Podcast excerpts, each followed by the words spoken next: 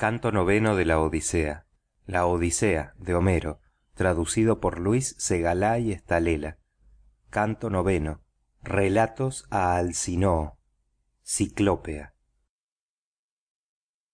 Respondióle el ingenioso ulises rey alcinoo el más esclarecido de todos los ciudadanos en verdad que es hermoso oír a un edo como éste cuya voz se asemeja a la de un numen no creo que haya cosa tan agradable como ver que la alegría reina en el pueblo y que los convidados sentados ordenadamente en el palacio ante las mesas abastecidas de pan y de carnes escuchan al aedo mientras el escanciador saca vino de la crátera y lo va echando en las copas. Tal espectáculo me parece bellísimo. Pero te movió el ánimo a desear que te cuente mis luctuosos infortunios. Para que llore aún más y prorrumpa en gemidos. Cuál cosa relataré en primer término cuál en último lugar siendo tantos los infortunios que me enviaron los celestiales dioses. Ante todo quiero deciros mi nombre para que lo sepáis y en adelante después que me haya librado del día cruel sea yo vuestro huésped a pesar de vivir en una casa que está muy lejos. Soy ulises laertíada tan conocido de los hombres por mis astucias de toda clase y mi gloria llega hasta el cielo. Habito en ítaca que se ve a distancia. En ella está el monte nérito frondoso y espléndido y en contorno hay muchas islas cercanas entre sí como duliquio same y la selvosa zacinto ítaca no se eleva mucho sobre el mar está situada la más remota hacia el occidente las restantes algo apartadas se inclinan hacia el oriente y el mediodía.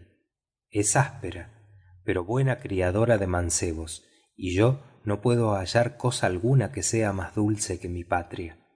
Calipso la divina entre las deidades me detuvo allá en huecas grutas anhelando que fuese su esposo y de la misma suerte la dolosa circe de ea me acogió anteriormente en su palacio deseando también tomarme por marido. Ni aquélla ni ésta consiguieron llevar la persuasión a mi ánimo. No hay cosa más dulce que la patria y los padres aunque se habite en una casa opulenta pero lejana en país extraño apartada de aquéllos pero voy a contarte mi vuelta llena de trabajos la cual me ordenó júpiter desde que salí de troya. Habiendo partido de ilión llevóme el viento al país de los cícones á ismaro entré a saco la ciudad maté a sus hombres y tomando las mujeres y las abundantes riquezas nos lo repartimos todo para que nadie se fuera sin su parte de botín. Exhorté a mi gente a que nos retiráramos con pie ligero y los muy simples no se dejaron persuadir. Bebieron mucho y mientras degollaban en la playa gran número de ovejas y de flexípedes bueyes de retorcidos cuernos los cícones fueron a llamar a otros cícones vecinos suyos los cuales eran más numerosos y más fuertes. Habitaban el interior del país y sabían pelear a caballo con los hombres y aun a pie donde fuese preciso. Vinieron por la mañana tantos cuantas son las hojas y flores que en la primavera nacen. Y ya se nos presentó a nosotros oh infelices el funesto destino que nos ordenara júpiter a fin de que padeciéramos multitud de males formáronse nos presentaron batalla junto a las veloces naves y nos heríamos recíprocamente con las broncíneas lanzas. Mientras duró la mañana y fue aumentando la luz del sagrado día pudimos resistir su ataque aunque eran en superior número. Mas luego cuando el sol se encaminó al ocaso los cícones derrotaron a los aquivos poniéndolos en fuga. Perecieron seis compañeros de hermosas grebas de cada embarcación y los restantes nos libramos de la muerte y del destino. Desde allí seguimos adelante con el corazón triste escapando gustosos de la muerte aunque perdimos algunos compañeros. Mas no comenzaron a moverse los corvos bajeles hasta haber llamado tres veces a cada uno de los míseros compañeros que acabaron su vida en el llano herido por los cícones júpiter que amontona las nubes suscitó contra los barcos el viento bóreas y una tempestad deshecha cubrió de nubes la tierra y el ponto y la noche cayó del cielo. Las naves iban de través cabeceando y el impetuoso viento rasgó las velas en tres o cuatro pedazos. Entonces amainamos éstas pues temíamos nuestra perdición y apresuradamente a fuerza de remos llevamos aquéllas a tierra firme. Allí permanecimos echados dos días con sus noches royéndonos el ánimo la fatiga y los pesares.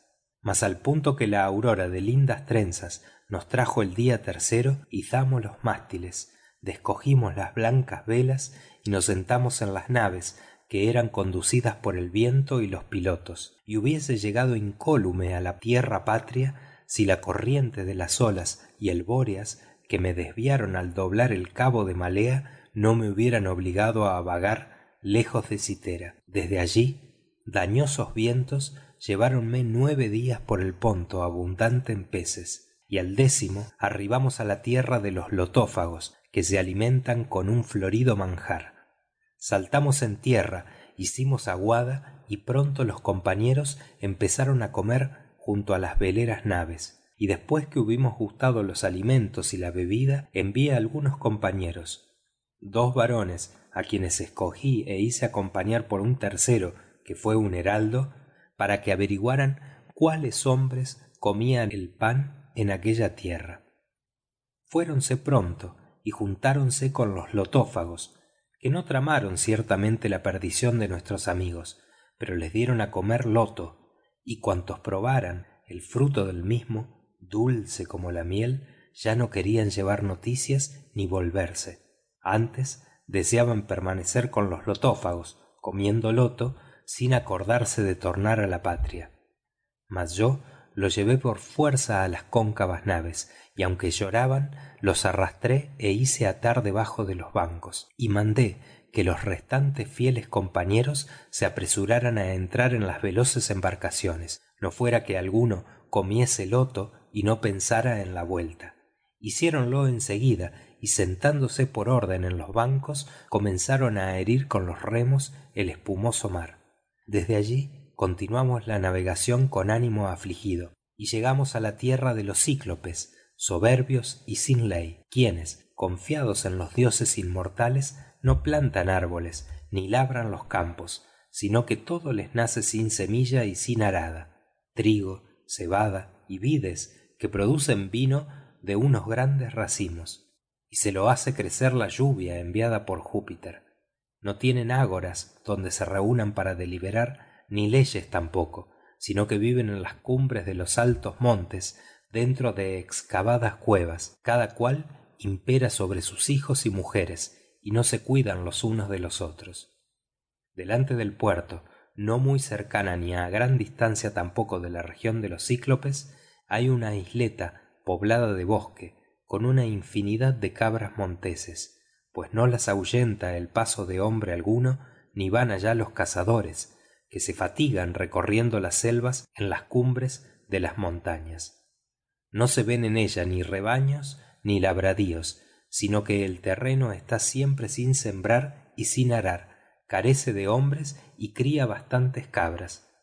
Pues los cíclopes no tienen naves de rojas proas ni cuentan con artífices que se las construyan de muchos bancos como las que transportan mercancías a distintas poblaciones en los frecuentes viajes que los hombres efectúan por mar yendo los unos a encontrar a los otros las cuales hubieran podido hacer que fuese muy poblada aquella isla que no es mala y daría a su tiempo frutos de toda especie porque tiene junto al espumoso mar prados húmedos y tiernos y allí la vid jamás se perdiera. La parte interior es llana y labradera y podrían segarse en la estación oportuna mieses altísimas por ser el suelo muy pingüe. Posee la isla un cómodo puerto donde no se requieren amarras ni es preciso echar áncoras ni atar cuerdas pues en abordando allí se está a salvo cuanto se quiere hasta que el ánimo de los marineros les incita a partir y el viento sopla. En lo alto del puerto mana una fuente de agua límpida debajo de una cueva a cuyo alrededor han crecido álamos. Allá pues nos llevaron las naves y algún dios debió de guiarnos en aquella noche oscura en la que nada distinguíamos pues la niebla era copiosa alrededor de los bajeles y la luna no brillaba en el cielo que cubrían los nubarrones. Nadie vio con sus ojos la isla ni las ingentes olas que se quebraban en la tierra hasta que las naves de muchos bancos hubieron abordado entonces amainamos todas las velas saltamos a la orilla del mar y entregándonos al sueño aguardamos que apareciera la divinal aurora. No bien se descubrió la hija de la mañana la aurora de rosáceos dedos anduvimos por la isla muy admirados. En esto las ninfas prole de júpiter que lleva la égida levantaron montaraces cabras para que comieran mis compañeros. Al instante tomamos de los bajeles los corvos arcos y los venablos de larga punta nos distribuimos en tres grupos tiramos y muy presto una deidad nos proporcionó abundante caza. Doce eran las naves que me seguían y a cada una les correspondieron nueve cabras apartándose diez para mí solo. Y ya todo el día hasta la puesta del sol estuvimos sentados comiendo carne en abundancia y bebiendo dulce vino el rojo licor aún no faltaba en las naves pues habíamos hecho gran provisión en ánforas al tomar la sagrada ciudad de los ícones. Estando allí echábamos la vista a la tierra de los cíclopes que se hallaban cerca y divisábamos el humo y oíamos las voces que ellos daban y los balidos de las ovejas y de las cabras. Cuando el sol se puso y sobrevino la noche nos acostamos en la orilla del mar. Mas así que se descubrió la hija de la mañana la aurora de rosáceos dedos lo llamé a junta y les dije estas razones. Quedaos aquí mis fieles amigos y yo con mi nave y mis compañeros iré allá y probaré de averiguar qué hombres son aquéllos si son violentos salvajes e injustos ú hospitalarios y temerosos de las deidades cuando así hube hablado subí a la nave y ordené a los compañeros que me siguieran y desataran las amarras. Ellos se embarcaron al instante y sentándose por orden en los bancos comenzaron a herir con los remos el espumoso mar. Y tan luego como llegamos a dicha tierra que estaba próxima vimos en uno de los extremos y casi tocando al mar una excelsa gruta a la cual daban sombra algunos laureles en ella reposaban muchos hatos de ovejas y de cabras y en contorno había una alta cerca labrada con piedras profundamente hundidas grandes pinos y encinas de elevada copa. Allí moraba un varón gigantesco solitario que entendía en apacentar rebaños lejos de los demás hombres sin tratarse con nadie y apartado de todos ocupaba su ánimo en cosas inicuas era un monstruo horrible y no se asemejaba a los hombres que viven de pan sino a una selvosa cima que entre altos montes se presentase aislada de las demás cumbres. Entonces ordené a mis fieles compañeros que se quedasen a guardar la nave. Escogí los doce mejores y juntos echamos a andar con un pellejo de negro y dulce vino que me había dado marón vástago de evantes y sacerdote de apolo el dios tutelar de ismaro porque respetándole lo salvamos con su mujer e hijos que vivían en un espeso bosque consagrado a febo apolo. Hízome marón espléndidos dones pues me regaló siete talentos de oro bien labrado una crátera de plata y doce ánforas de un vino dulce y puro bebida de dioses que no conocían sus siervos ni sus esclavas sino tan sólo él su esposa y una despensera. Cuando bebían este rojo licor dulce como la miel echaban una copa del mismo en veinte de agua y de la crátera salía un olor tan suave y divinal que no sin pena se hubiese renunciado a saborearlo. De este vino llevaba un gran odre completamente lleno y además viandas en un zurrón pues ya desde el primer instante se figuró mi ánimo generoso que se nos presentaría un hombre dotado de extraordinaria fuerza salvaje y desconocedor de la justicia y de las leyes. Pronto llegamos a la gruta mas no dimos con él porque estaba apacentando las pingües ovejas. Entramos y nos pusimos a contemplar con admiración y una por una todas las cosas.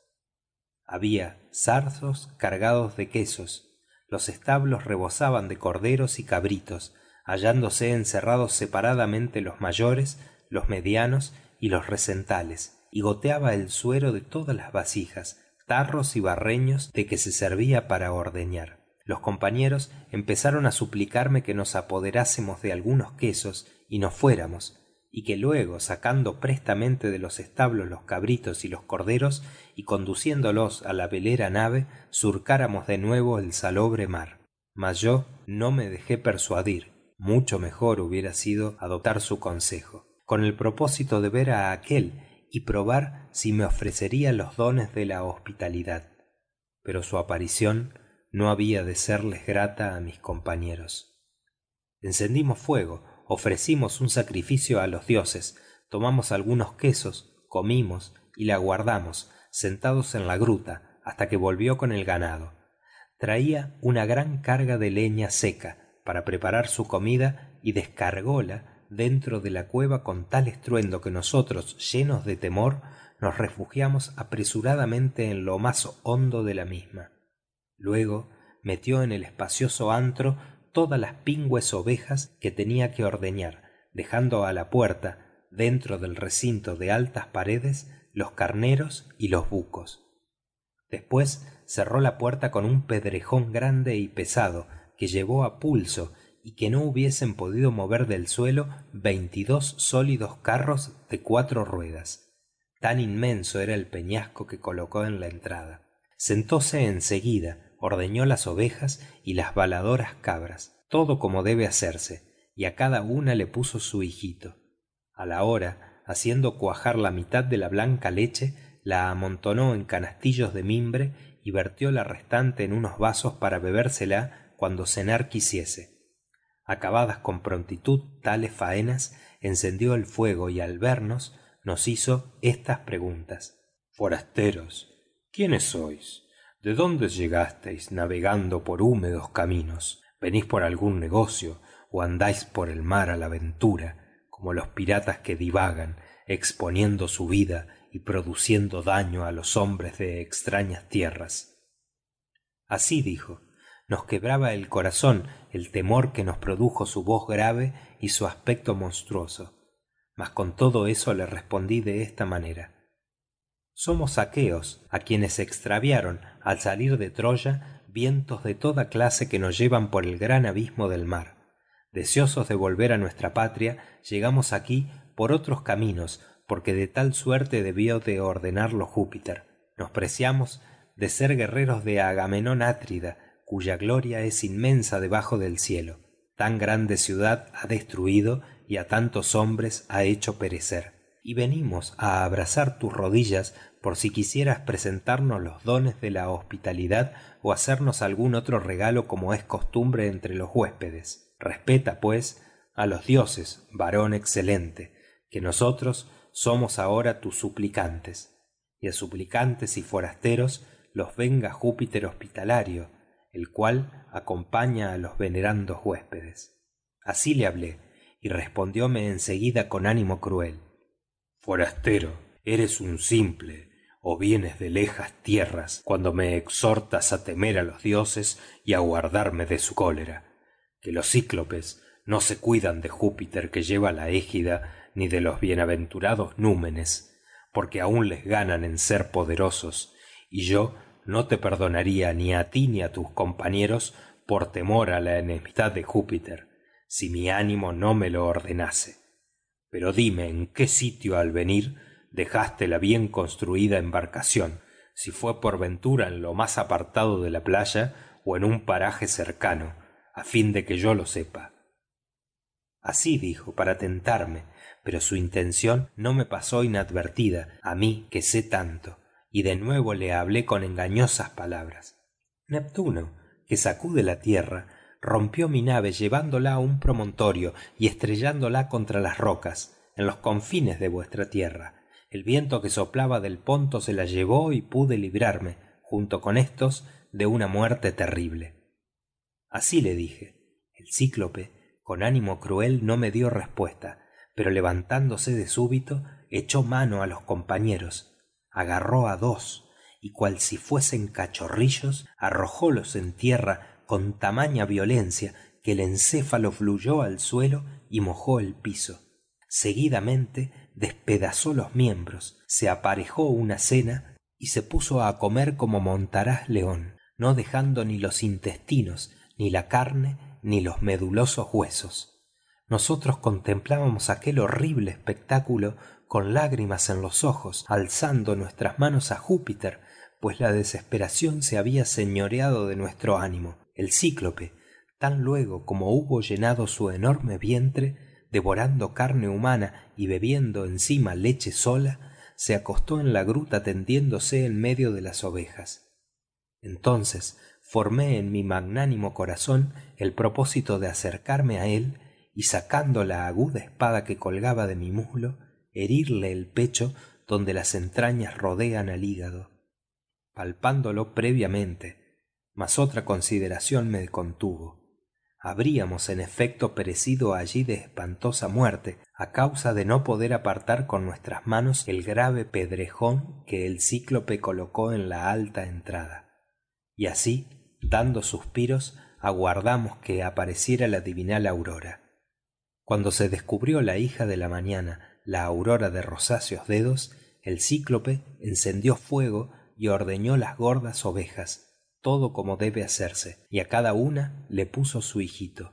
Acabadas con prontitud tales faenas echó mano a otros dos de los míos y con ellos se aparejó el almuerzo. En acabando de comer sacó de la cueva los pingües ganados removiendo con facilidad el enorme pedrejón de la puerta pero al instante lo volvió a colocar del mismo modo que si a un carcaj le pusiera su tapa. Mientras el cíclope aguijaba con gran estrépito sus pingües rebaños hacia el monte yo me quedé meditando siniestros propósitos por si de algún modo pudiera vengarme y minerva me otorgara la victoria. Al fin parecióme que la mejor resolución sería la siguiente. Echada en el suelo del establo veíase una gran clava de olivo verde que el cíclope había cortado para llevarla cuando se secase. Nosotros al contemplarla la comparábamos con el mástil de un negro y ancho bajel de transporte que tiene veinte remos y atraviesa el dilatado abismo del mar. Tan larga y tan gruesa se nos presentó a la vista. Acerquéme a ella y corté una estaca como de una brasa que di a los compañeros mandándoles que la puliesen. No bien la dejaron lisa agucé uno de sus cabos la endurecí pasándola por el ardiente fuego y la oculté cuidadosamente debajo del abundante estiércol esparcido por la gruta. Ordené entonces que se eligieran por suerte los que uniéndose conmigo deberían atreverse a levantar la estaca y clavarla en el ojo del cíclope cuando el dulce sueño le rindiese. Cayóles la suerte a los cuatro que yo mismo hubiera escogido en tal ocasión y me junté con ellos formando el quinto.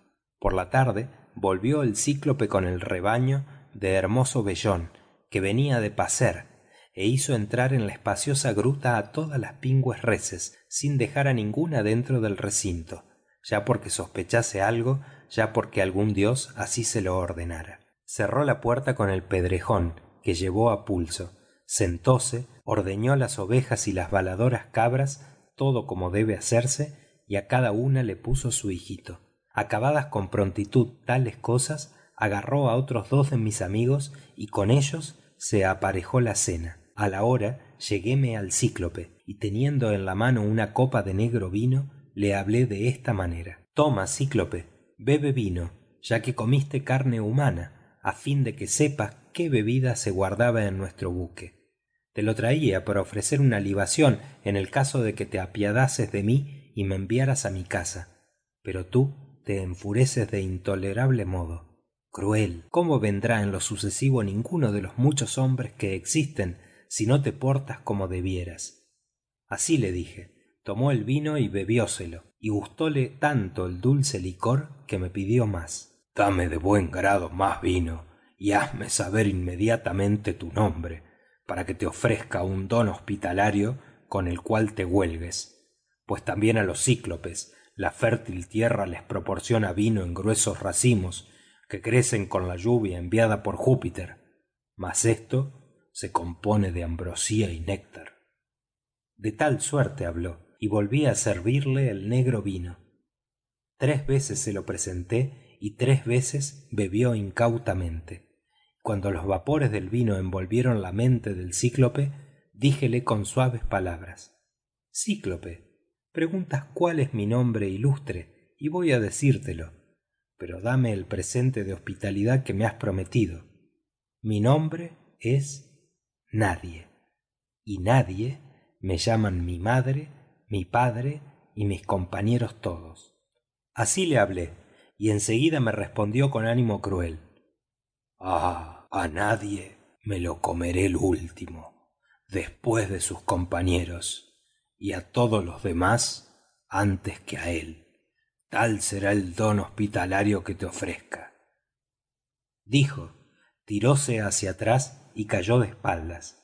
Así echado dobló la gruesa cerviz y vencióle el sueño que todo lo rinde.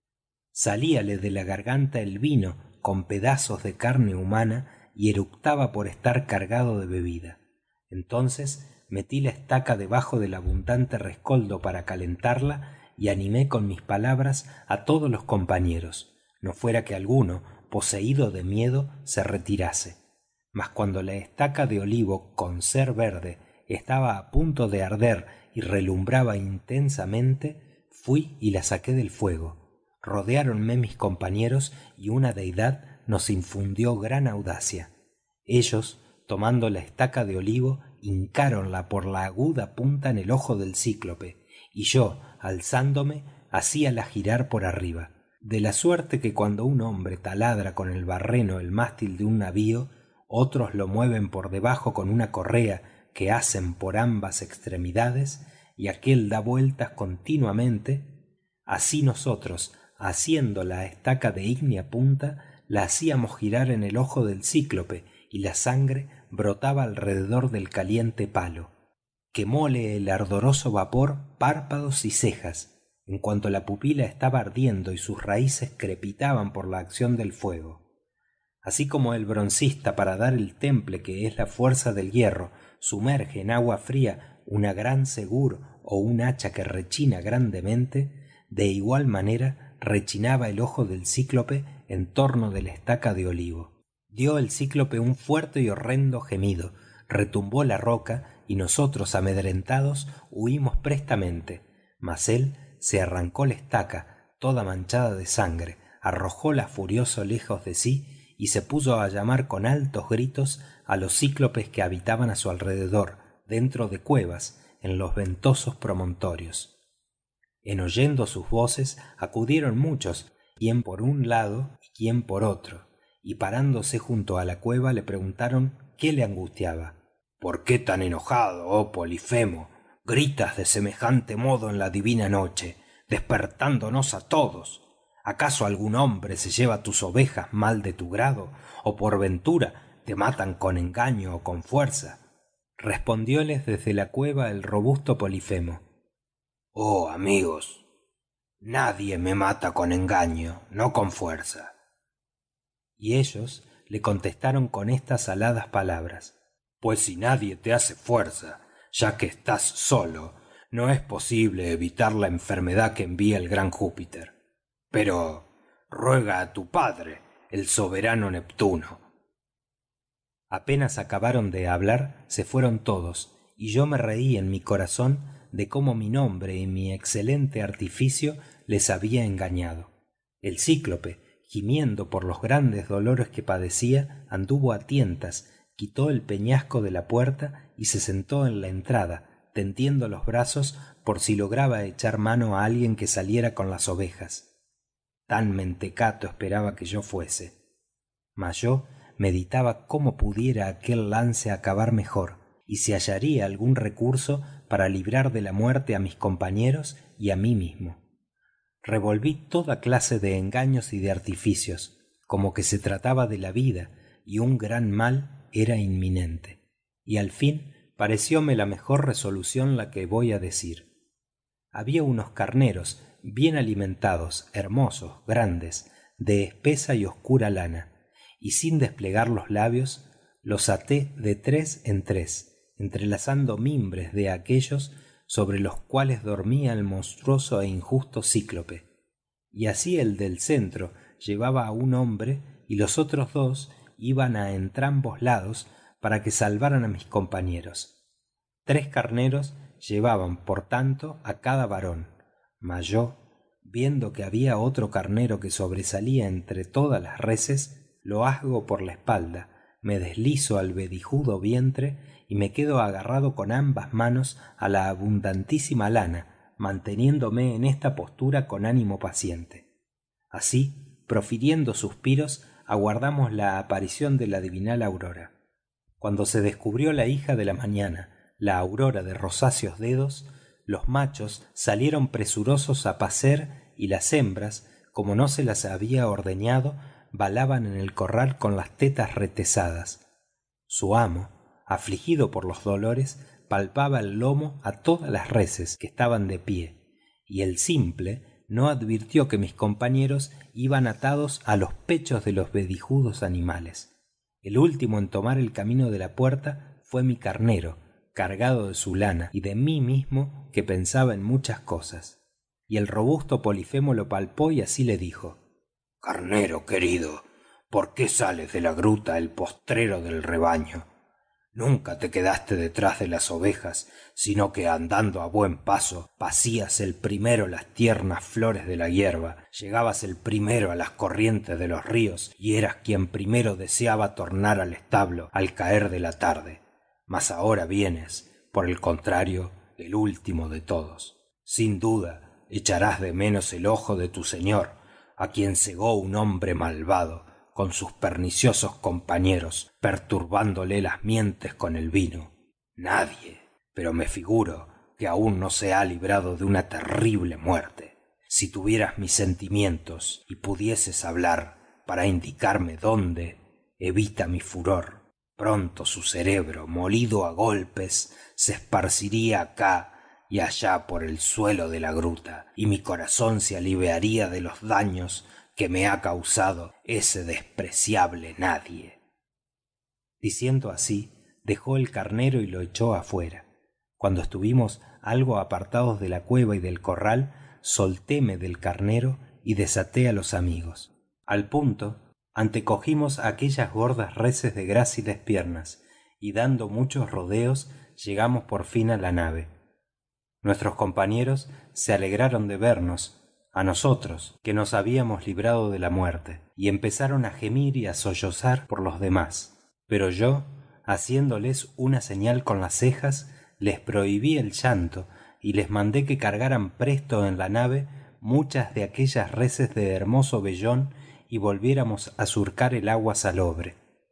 Embarcáronse en seguida y sentándose por orden en los bancos tornaron á herir con los remos el espumoso mar y al estar tan lejos cuanto se deja oír un hombre que grita hablé al cíclope con estas mordaces palabras.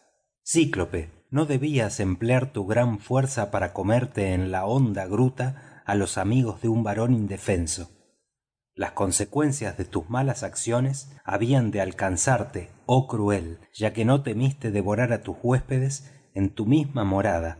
Por esto júpiter y los demás dioses te han castigado.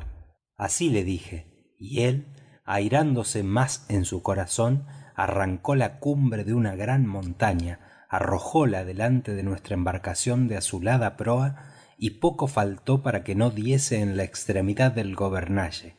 Agitóse el mar por la caída del peñasco y las olas al refluir desde el ponto empujaron la nave hacia el continente y la llevaron á tierra firme. Pero yo asiendo con ambas manos un larguísimo botador echéla al mar y ordené á mis compañeros haciéndoles con la cabeza silenciosa señal que apretaran con los remos á fin de librarnos de aquel peligro. Encorváronse todos y empezaron á remar. Mas al hallarnos dentro del mar á una distancia doble de la de antes hablé al cíclope no embargante que mis compañeros me rodeaban y pretendían disuadirme con suaves palabras unos por un lado y otros por el opuesto. Desgraciado por qué quieres irritar á ese hombre feroz que con lo que tiró el ponto hizo tornar la nave á tierra firme donde creíamos encontrar la muerte si oyera que alguien da voces ó habla nos aplastaría la cabeza y el maderamen del barco arrojándonos áspero bloque. Tan lejos llegan sus tiros así se expresaban mas no lograron quebrantar la firmeza de mi ánimo y con el corazón irritado le hablé otra vez con estas palabras. Cíclope si alguno de los mortales hombres te pregunta la causa de tu vergonzosa ceguera dile que quien te privó del ojo fue ulises el asolador de ciudades hijo de laertes que tiene su casa en ítaca. Tal dije y él dando un suspiro respondió oh dioses cumpliéronse los antiguos pronósticos. Hubo aquí un adivino excelente y grande télemo eurímida el cual descollaba en el arte adivinatoria y llegó á la senectud profetizando entre los cíclopes. Este pues me vaticinó lo que hoy sucede que sería privado de la vista por mano de ulises. Mas esperaba yo que llegase un varón de gran estatura gallardo de mucha fuerza y es un hombre pequeño despreciable y menguado quien me cegó el ojo subyugándome con el vino. Pero ea vuelve ulises para que te ofrezca los dones de la hospitalidad y exhorte al ínclito dios que bate la tierra á que te conduzca á la patria que soy su hijo y él se gloría de ser mi padre y será él si le place quien me curará y no otro alguno de los bienaventurados dioses ni de los mortales hombres. Habló pues de esta suerte y le contesté diciendo así pudiera quitarte el alma y la vida y enviarte á la morada de plutón como ni el mismo dios que sacude la tierra te curará el ojo dije y el cíclope oró en seguida al soberano neptuno alzando las manos al estrellado cielo óyeme neptuno que ciñes la tierra dios de cerúlea cabellera. Si en verdad soy tuyo y tú te glorías de ser mi padre concédeme que ulises el asolador de ciudades hijo de laertes que tiene su casa en ítaca no vuelva nunca á su palacio. Mas si le está destinado que ha de ver á los suyos y tornar á su bien construida casa y á su patria sea tarde y mal en nave ajena después de perder todos los compañeros y encuentre nuevas cuitas en su morada. Tal fue su plegaria y la oyó el dios de cerúlea cabellera. Acto seguido tomó el cíclope un peñasco mucho mayor que el de antes lo despidió haciéndolo voltear con fuerza inmensa arrojólo detrás de nuestro bajel de azulada proa y poco faltó para que no diese en la extremidad del gobernalle. Agitóse el mar por la caída del peñasco y las olas llevando la embarcación hacia adelante hiciéronla llegar á tierra firme. Así que arribamos á la isla donde estaban los restantes navíos de muchos bancos y en su contorno los compañeros que nos aguardaban llorando saltamos á la orilla del mar y sacamos la nave á la arena. Y tomando de la cóncava embarcación las reses del cíclope nos las repartimos de modo que ninguno se quedara sin su parte en esta partición que se hizo del ganado mis compañeros de hermosas grebas asignáronme el carnero además de lo que me correspondía y yo lo sacrifiqué en la playa á júpiter saturnio que amontona las nubes y sobre todos reina quemando en su obsequio ambos muslos. Pero el dios sin hacer caso del sacrificio meditaba cómo podrían llegar á perderse todas mis naves de muchos bancos con los fieles compañeros y ya todo el día hasta la puesta del sol estuvimos sentados comiendo carne en abundancia y bebiendo dulce vino. Cuando el sol se puso y llegó la noche nos acostamos en la orilla del mar pero apenas se descubrió la hija de la mañana la aurora de rosáceos dedos ordené á mis compañeros que subieran á la nave y desataran las amarras.